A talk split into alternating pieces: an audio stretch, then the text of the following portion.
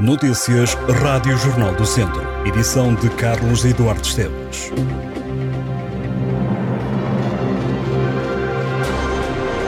A falta de medicamentos também já se faz sentir nas farmácias do distrito de Viseu. Os remédios para diabéticos e para hipertensos são os que mais estão em falta, segundo alguns farmacêuticos ouvidos pela Rádio Jornal do Centro. De acordo com o farmacêutico Augusto Menezes, esta é uma situação que tem vindo a agravar-se e destaca a falta do Ozempic, um fármaco que controla os níveis de açúcar, e o Propranolol, que é tomado por doentes cardíacos.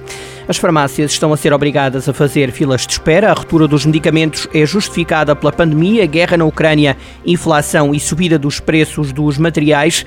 António Carlos Costa, da Associação Nacional de Farmácias, acrescentou que quando há uma falta específica de um remédio a nível nacional, isso também se reflete localmente. O farmacêutico garantiu ainda que esta é uma situação que não é preocupante, salienta que às vezes há ruptura de medicamentos e que o problema é resolvido com a substituição dos remédios. A ruptura de medicamentos também afeta 3 em cada 4 hospitais e também metade das unidades hospitalares nacionais. Diz que este problema afeta todo o tipo de fármacos.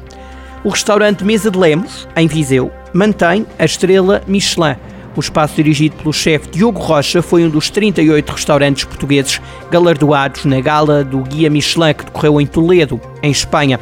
Além de ter mantido a única estrela Michelin, a mesa de Lemos também recebeu a Estrela Verde, que é um prémio que destaca os restaurantes que estão na vanguarda da gastronomia sustentável. Este é o terceiro restaurante do país a conquistar tal prémio. Nas redes sociais, Diogo Rocha agradeceu a entrega da Estrela Verde ao restaurante que dirige.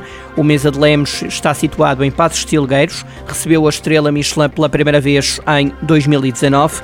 A distinção foi depois repetida em 2020 e 2021. No total, são agora 38 os restaurantes que têm uma ou duas estrelas Michelin em Portugal, sendo que ainda não foi desta que o país passou a ter um restaurante com três estrelas. Entre os premiados portugueses, houve cinco novos restaurantes que receberam uma estrela, entre eles está o restaurante Encanto em Lisboa, de José Avilés, e do seu sous-chefe João Diogo, natural de São Pedro do Sul. Os serviços municipalizados de água e saneamento de Viseu foram distinguidos com o prémio Qualidade Exemplar de Água para Consumo Humano pela entidade reguladora dos serviços de água e resíduos. Este é o quarto prémio entregue a Águas de Viseu. A distinção veio para Viseu também em 2013, 2014 e 2019. Em 2021, Viseu tinha 99,90% de água segura, depois de ERSAR ter analisado a rede pública. Ao todo, sete autarquias e entidades do Distrito de Viseu receberam a distinção.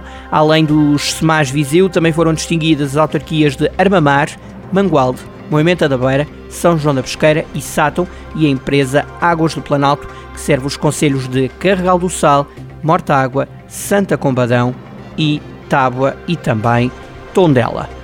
Tondela e Académico de Viseu já sabem quando e a que horas vão defrontar os adversários das jornadas 14, 15 e 16 da Segunda Liga.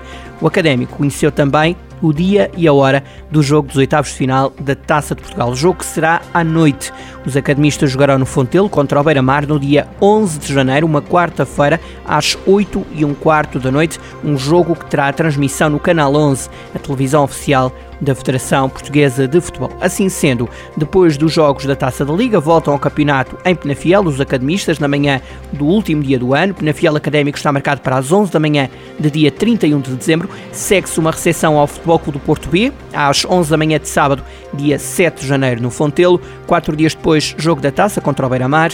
E no dia 15 de janeiro, o Académico vai até Santa Maria da Feira defrontar o Feirense às 11 da manhã de domingo. Quanto ao Tondela, já fora da taça, está focado a 100% no que resta da Taça da Liga e na Segunda Liga. Os Auriverdes têm jogos marcados contra o Feirense numa terça-feira, dia 27 de dezembro, às 8 e um quarto da noite, em Santa Maria da Feira. Segue-se o duelo em casa contra o Penafiel no dia 9 de janeiro, uma segunda-feira, às 8 e um quarto da noite. O horário da 16ª jornada também já é conhecido pelo Tondela. Os Auriverdes vão jogar fora, diante do Futebol Clube do Porto B, num domingo, dia 15 de janeiro, às 3 e meia da tarde. Em jornaldocentro.pt poderá consultar ao detalhe todos os jogos que Tondela e Académico Viseu farão desde a Taça da Liga até à Segunda Liga e à Taça de Portugal, no caso do Académico.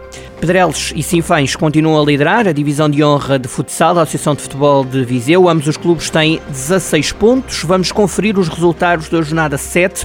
Sinfães 5, Armamar Futsal 4, Pedreles 5, Sinfães Futsal 0, Futsal Tarouca 7, Santo Estevão 2, Penedono 4, Futsal Lamego 2, Torredeita 2, Rio de Moinhos 6 e Ajapta Boaço 4, Gigantes de Mangualde 5.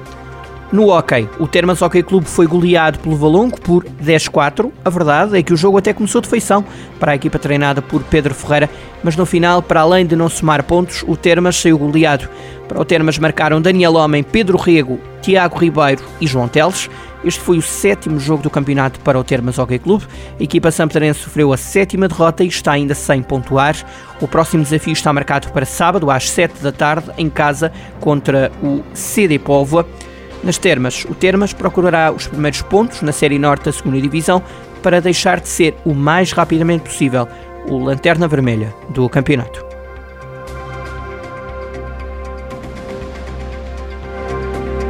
Estas e outras notícias em jornaldocentro.pt.